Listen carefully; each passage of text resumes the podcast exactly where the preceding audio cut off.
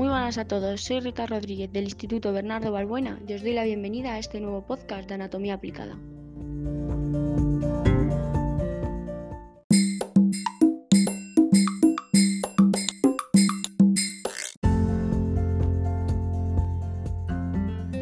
¿Te gustaría saber qué es la colonoscopia, en qué consiste, por qué se realiza, la preparación para esta y qué se siente durante el examen?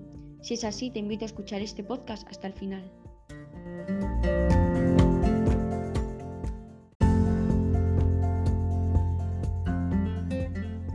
Para comenzar, os voy a explicar qué es la colonoscopia y en qué consiste. La colonoscopia es una endoscopia que se utiliza para examinar el colon y el intestino delgado para descartar anormalidades, inflamaciones o úlceras, entre otros. Suele durar unos 15 o 20 minutos. Se realiza a través de un delgado y fino tubo, endoscopio, que se introduce por el ano y que cuenta un extremo con una cámara que registra los órganos y las paredes por donde pasa.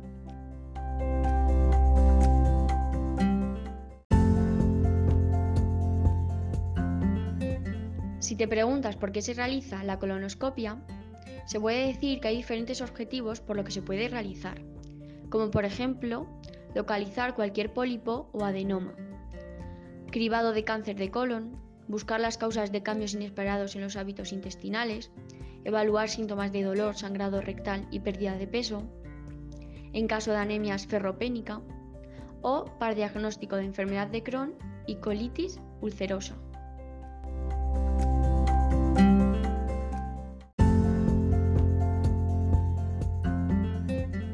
A continuación voy a hablar sobre la preparación para la colonoscopia. Antes de la prueba, el paciente deberá seguir unas instrucciones para limpiar el intestino y facilitar al médico la observación del mismo.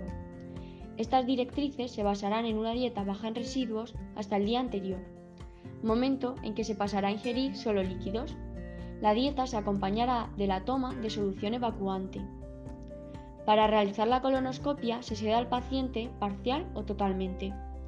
Se colocará de costado y el médico insertará el colonoscopio por el ano, para recorrer el intestino grueso. Este aparato consiste en un tubo flexible de un centímetro de diámetro aproximadamente y de entre 122 y 183 centímetros de largo. Actualmente hay una alternativa a la colonoscopia tradicional mucho menos invasivo y que no necesita sedación.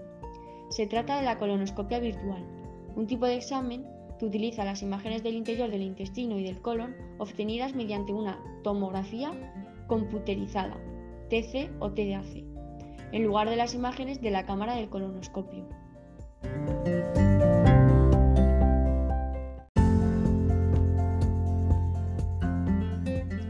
Si te preguntas qué se siente durante el examen y el significado de los resultados anormales, la colonoscopia suele ser bien tolerada por el paciente y raras veces resulta dolorosa. A lo sumo, el paciente sentirá presión, hinchazón o calambres durante la prueba. La tasa de complicaciones graves en este tipo de intervención es del 0,5%. Si el especialista considera que es necesaria una evaluación más precisa, obtendrá una biopsia del revestimiento del intestino para analizarlo, y durante la prueba se pueden encontrar pólipos por el especialista, puede extraer al momento.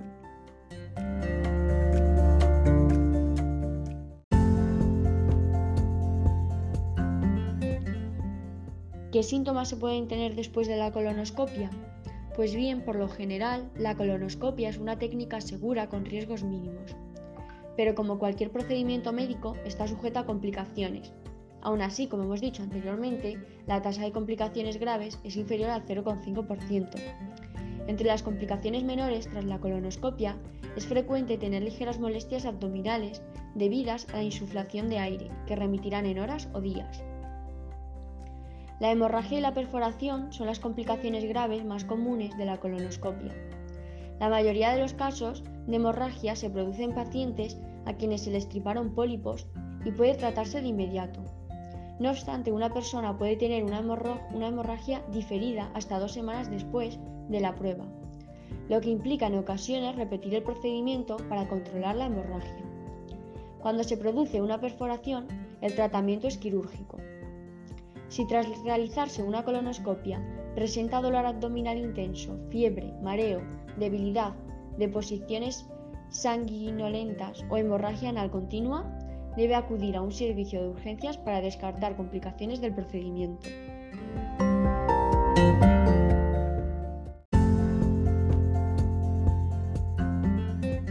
Para terminar, os voy a hablar sobre los alimentos recomendados para la dieta anterior a la colonoscopia que os he nombrado anteriormente.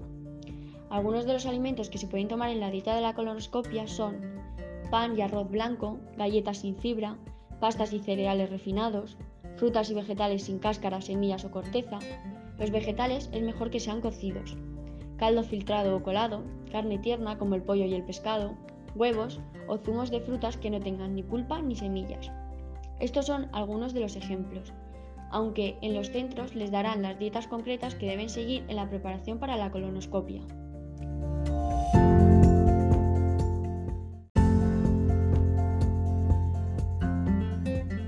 Conclusión, la colonoscopia es un examen muy sencillo, útil y común para detectar numerosas enfermedades intestinales y que no presentan síntomas graves, aunque si esto es así, es importante acudir a un centro de urgencias para descartar complicaciones en el procedimiento.